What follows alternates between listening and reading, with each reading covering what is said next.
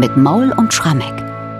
Zweiter Adventssonntag und mit einer originalen Bach-Kantate. Für diesen Tag können wir leider nicht mehr dienen, denn in Leipzig war vom zweiten Advent bis zu Weihnachten sogenanntes Tempus Clausum, also es gab keine Figuralmusik, keine Kantaten.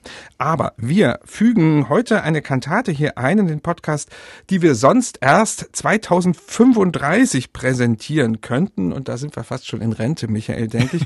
denn da gibt es mal wieder einen 27 20. Sonntag nach Trinitatis. Das ist ja immer abhängig von einem recht frühen Ostertermin. Bei Bach gab es diesen 27. Sonntag nach Trinitatis im Jahre 1731 und er hat für diesen Sonntag eine seiner bekanntesten, populärsten Kantaten überhaupt komponiert. Wachet auf, ruft uns die Stimme.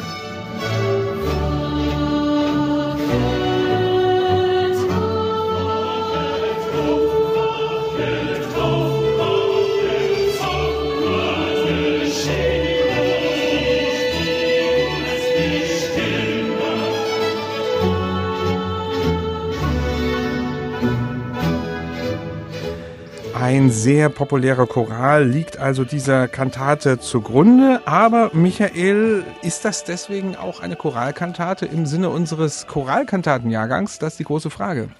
Ja und nein, lieber Bernhard. Schöne Antwort. Danke. Ja und nein, wie, wie ich so häufig antworten muss. Na, ich glaube tatsächlich, der Bach hat sich total gefreut, dass er im Jahr 1731 mal die Chance hatte, auf den 27. Sonntag nach Trinitatis etwas zu komponieren, weil da gibt's einfach mal ein Kirchenlied, was in sich schon so vollständig den Evangeliumstext des Sonntags verarbeitet, dass man eigentlich gar nichts mehr machen muss. Wachet auf, ruft uns die Stimme von Philipp Nicolai, 1599 Gedichte, drei Strophen, ist nichts anderes als eine Paraphrasierung dieses Evangeliumstextes für den Sonntag, steht bei Matthäus 25, das berühmte Gleichnis von den zehn Jungfrauen. Erläutere es mal kurz, also Jesus sagt, das Himmelreich gleicht zehn Jungfrauen, die mit Lampen dem Bräutigam entgegentreten. Und es ist so, fünf von denen sind töricht, die fünf anderen sind klug. Und alle wissen, sie gehen jetzt praktisch zur Hochzeit dem Bräutigam entgegen. Man weiß aber noch nicht, wann der kommt. Es ist nachts, sie gehen mit Lampen los und warten jetzt auf ihn. Und irgendwann gibt's ein Geschrei, der Wächter ruft, der Bräutigam kommt, geht ihm entgegen. Ja, und bei den Törichten ist es so, bei denen sind die Lampen aus. Die Klugen waren deshalb klug, weil sie haben Ersatzöl mitgenommen. Sie können die Lampen wieder auffüllen. Sie gehen dem Bräutigam entgegen. Sie feiern Hochzeit. Die Törichten wollen sich noch Zugang zu dieser Hochzeit verschaffen. Wird aber nichts. Und das Fazit ist dann dieses Gleichnisses. Darum wachet, denn ihr wisset weder Tag noch Stunde. Das ist das Thema des Evangeliums, auch des Chorals, also wird ja schon ganz wunderbar in der ersten Strophe von Nikolai beschrieben, also der Beginn des Gleichnisses. Wachet auf, ruft uns die Stimme der Wächter sehr hoch auf der Zinne. Wach auf, du Stadt Jerusalem. Mitternacht heißt diese Stunde. Sie rufen uns mit hellem Munde, wo seid ihr klugen Jungfrauen? Wohl auf, der Bräutigam kömmt, steht auf, die Lampen nehmt, Halleluja, macht euch bereit zu der Hochzeit, ihr müsst ihm entgegengehen. Ja, aber Bach lässt's nicht dabei, dass er einfach nur diese drei Strophen jetzt kunstvoll vertont, sondern das, was man dann immer predigt über dieses Gleichnis, ist die Analogie, dass der Bräutigam natürlich niemand anderes ist als Jesus Christus und die Braut das ist die Christenheit, das ist die Tochter Zion, die geht sozusagen dem Bräutigam entgegen. Und wann immer so etwas eine Rolle spielt in der Kirchenmusik, werden gern noch Anleihen bezogen aus dem Alten Testament, namentlich aus dem Hohelied Salomonis, weil da haben wir diese wunderbar hocherotische Liebeslyrik. Also wir wissen heute, das ist eigentlich ein apokryphes Buch, aber es liefert wunderbare Texte zum Thema Hochzeit, Braut und Bräutigam, wie sie sich begegnen, das ist wirklich knisternde Erotik. Und deswegen hat der Textdichter, der hier Bach zur Seite stand bei der Kantate, zwischen die drei Strophen jeweils eine Kombination aus Rezitativ und Duett. Duett immer zwischen Bräutigam, also Jesus, und gläubiger Seele, gewoben, die praktisch neben dem Choral, der das Gleichnis erzählt, nochmal so diese Situation des sich Näherkommens der beiden und schließlich der Hochzeit zelebrieren. Und das ist ganz toll schon in der Dichtung gemacht. Naja, und was Bach dann am Ende draus macht, Bernhard, mir gehen die Superlative ja aus im Hm. Podcast. Ja. Es ist der Wahnsinn. Trotzdem, noch eine Frage. Ich würde wahnsinnig gerne wissen, wer dieser Textdichter ist, denn das ist schon ziemlich genial, was Mhm. der macht. Und wir sind hier 1731, da hatte Bachherrn und Schulch schon Kontakte zu Picander. Es gab ja schon die Matthäus-Passion. Wissen wir was, wer das war? Könnte es Picander Naja, gewesen sein? Deine These jetzt, es könnte Picander gewesen sein, würde mir insofern einleuchten, als die beiden haben zu dem Zeitpunkt schon mindestens sechs Jahre zusammengearbeitet. Und Picander, also der Mann hieß eigentlich Christian Friedrich Henrizi. Und war Oberpostbeamter, ne? wurde dann in den 1730er Jahren Oberpostbeamter, aber berühmt wurde er in den frühen 1720er Jahren, als er eigentlich noch studierte an der Uni, als Verfasser von Gelegenheitsgedichten, namentlich für Hochzeiten. Und da hat er immer wunderbar zweideutige Verse gemacht.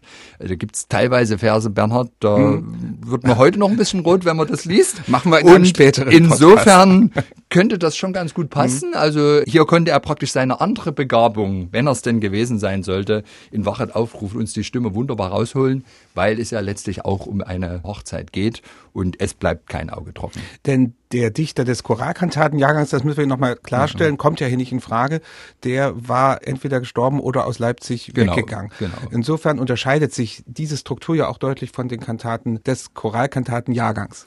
Und das passt ja generell zu diesen sogenannten nachkomponierten Choralkantaten. Einige davon haben wir ja auch schon besprochen im Podcast. Ein Beispiel war Lobet den Herrn, die Neandertaler Kantate, hatten wir damals gesagt, wo er ja dann schlichtweg den Choraltext eins zu eins übernommen hat. Das macht er hier auch, aber er reichert es eben nochmal an mit diesen Duetten, die einfach die beiden Protagonisten wirklich sprechen lassen. Braut und Bräutigam. So, jetzt wird's aber höchste Zeit, endlich Ja. mal zur Musik zu kommen. Nach so viel Vorspiel. Nach so viel Vorspiel, wir haben es spannend gemacht. Drei Choralverse, du hast schon gesagt, sind vertont worden, komplett genau verteilt in der Kantate. Die Sätze eins, vier und sieben am Beginn, in der Mitte und am Schluss, ganz symmetrisch. Kommen wir mal auf den Eingangschor. Und auch da, denke ich, lässt sich in der Musik schon diese Dialogform erkennen, die wir dann ja in den Duetten haben. Ja, und ich finde auch, es lässt sich ab der ersten Note erkennen, hier geht's zum Hochzeitsfest. Der Wächter ruft ja tatsächlich die Jungfrauen, rüstet euch zur Hochzeit. Und es beginnt erstmal damit, dass die Streicher eine ganz rhythmisch prägnante Einleitung spielen. Und ich habe sofort das Bild vor Augen, die Hochzeitsgesellschaft zieht in die Kirche ein, die Besucher stehen Spalier. Das sind die Streicherrhythmen. Wunderbare Oboenmelodien werden dann noch reingeworfen und irgendwann breitet sich diese Choralmelodie aus. Der Cantus firmus im Sopran, unterstützt vom Horn, ist vielleicht wieder das Horn des Heils, hatten wir ja auch schon mal. Und es ist eine Stimmung sowas von prächtig, dass man das Bild wirklich einer mit viel Ornat geschmückten Kirche hat und weiß, jetzt geht's an die Vermählung.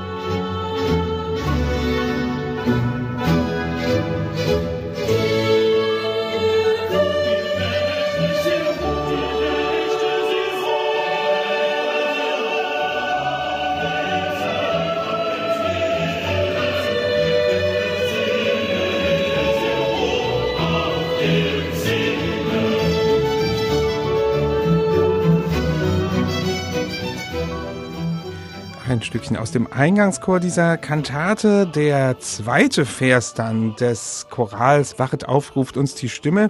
Den hat Bach ganz anders gesetzt und zwar als Triosatz mitten rein in die Kantate. Und jeder kennt ihn. Und jeder jeder hat ihn. schon Jeder, mal gehört. ja, es ist ein ganz wunderbarer Satz. Also an diesem Tag hat der Bach wirklich das Glück des Ohrwurms gehabt. Die Violinen und die Bratschen spielen unisono eine sehr prägnante gesangliche Melodie, die für sich so eine Art Perpetuum mobile ist. Da kann man wunderbar zuhören. Das soll nie aufhören, hat man den Eindruck. Und plötzlich singt dann der Tenor den Choralvers herein.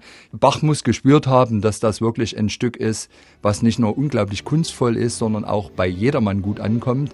Ich meine, im Text heißt, Zion hört die Wächter singen, das Herz tut ihr vor Freuden Ja, springen. und das stimmt wirklich. Und das stimmt. Das stimmt wirklich. Das Herz springt und zwar jetzt nicht unrhythmisch, sondern ganz rhythmisch, freudig und der Blutdruck steigt.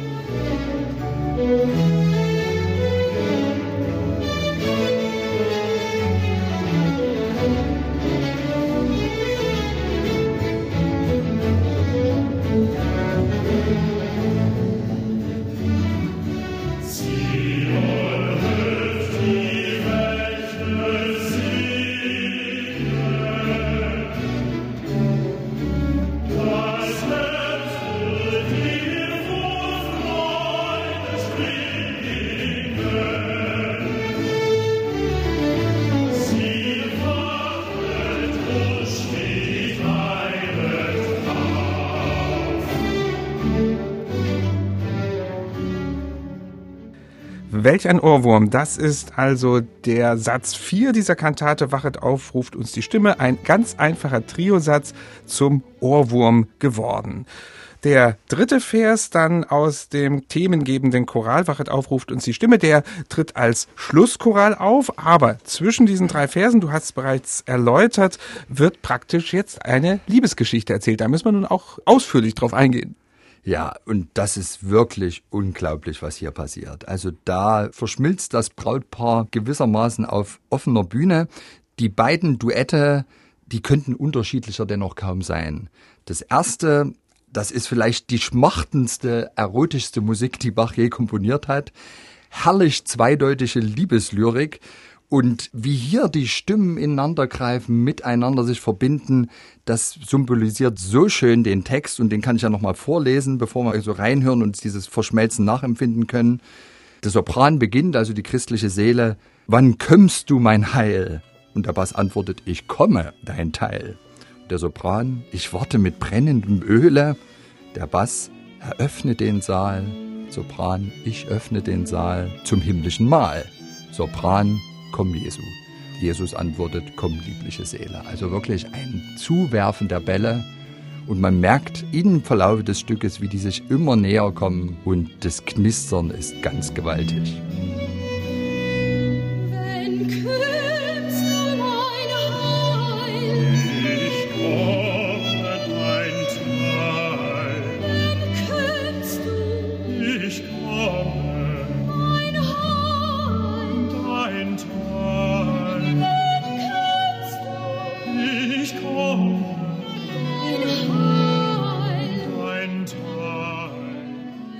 Das also das erste Duett und als Gegenstück kurz vor dem Schlusschoral gibt es dann das zweite Duett. Das ist im Text vielleicht noch ein bisschen konkreter.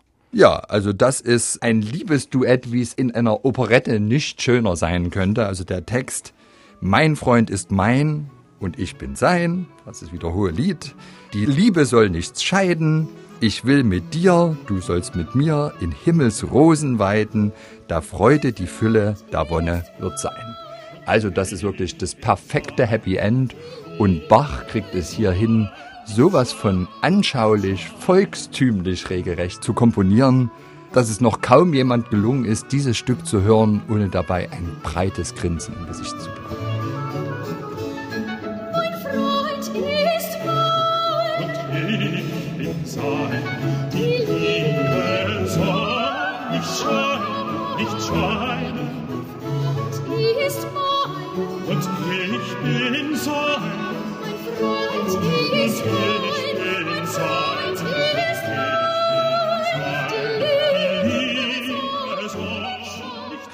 Das ist also, ich hätte jetzt fast gesagt, das Schlussduett dieser Kantate. Schlussduett, das kennen wir sonst eigentlich nur aus der Oper, diesen Begriff. Ich finde ja das Besondere an dieser Kantate Wachet aufruft uns die Stimme. Sie wird ganz selten mal an diesem Bestimmungstag, an dem 27. Sonntag nach Trinitatis aufgeführt, weil, weil es den einfach so, kommt. weil ja. es den so selten gibt. Und trotzdem ist es eine der populärsten Kantaten von Bach. Ist doch erstaunlich. Ja, und das sicherlich, weil es so ein schöner Text ist. Es ist ja, wenn man so will, der amtliche Soundtrack Johann Sebastian Bachs zur Hochzeit zwischen Jesus und der gläubigen Seele. Also wirklich gute Laune Musik und zugleich der Ohrwurmfaktor ist wirklich hoch, nicht nur im berühmten Triosatz. Das alles ist so eingängig, zugleich irgendwie entwaffnend ehrliche Musik. Ich würde auch sagen, gefühlsecht, positiv, voller Freude, knisternde Erotik. Und ich will mal noch eine Sache erzählen, wo ich gemerkt habe, die unglaubliche Kraft dieser Kantate. Wir hatten 2018 bei uns im Bachfest hier in Leipzig, es war meine erste Intendantensaison, diesen sogenannten Leipziger Kantatenring gemacht. Wir hatten diese verwegene Idee, John Elliott Gardner, Peter Wollny und ich, dass wir mal feststellen, amtlich, was die 30 besten Bachkantaten sind und die innerhalb eines Wochenendes in zehn Konzerten aufführen. Die Stücke haben wir geordnet nach dem Ablauf eines Kirchenjahrs. Und was war die letzte Kantate? Natürlich, Wachet auf, ruft uns die Stimme. Die Nikolaikirche war berstenvoll. Schlussapplaus, die Leute lagen sich in den Armen, alle waren erleichtert. Und dann passierte aber Folgendes, und das werde ich nie vergessen, und jeder, der dabei war, sieht das ganz genauso. Wir hatten am Abend vorher ein bisschen überlegt, wie könnten wir das Ganze abschließen, also wenn es wirklich viel Applaus gibt. Und mit dabei saß Sir Nicholas Kenyon, der Leiter vom Barbican Center in London, ein ganz großer Bach-Fan, und der sagte plötzlich, na lasst sie doch mitsingen. So, okay, könnte man ja eigentlich mal probieren. Und tatsächlich, John Elliott drehte sich dann um in der Nikolaikirche und sagt, wollt ihr mitsingen? Und dann hat er den Schlusschoral, der auch so ein schöner Text ist, angestimmt. Er hat gesagt, es beginnt mit Gloria. Und die komplette Nikolaikirche, obwohl keiner die Noten im Publikum hatte, hat gefühlt vierstimmig aus vollstem Halse da mitgesungen. Der hat die alle dirigiert, hat da auch ein Wahnsinns Ritardando aufs Ende der dritten Choralzeile gemacht und ein Crescendo gefordert und die Gemeinde machte mit.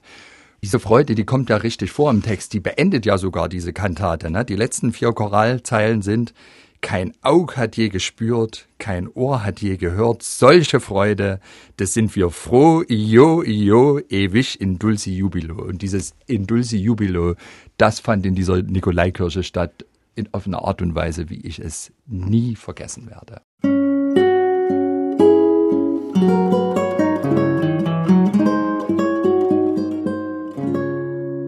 MDR Classic.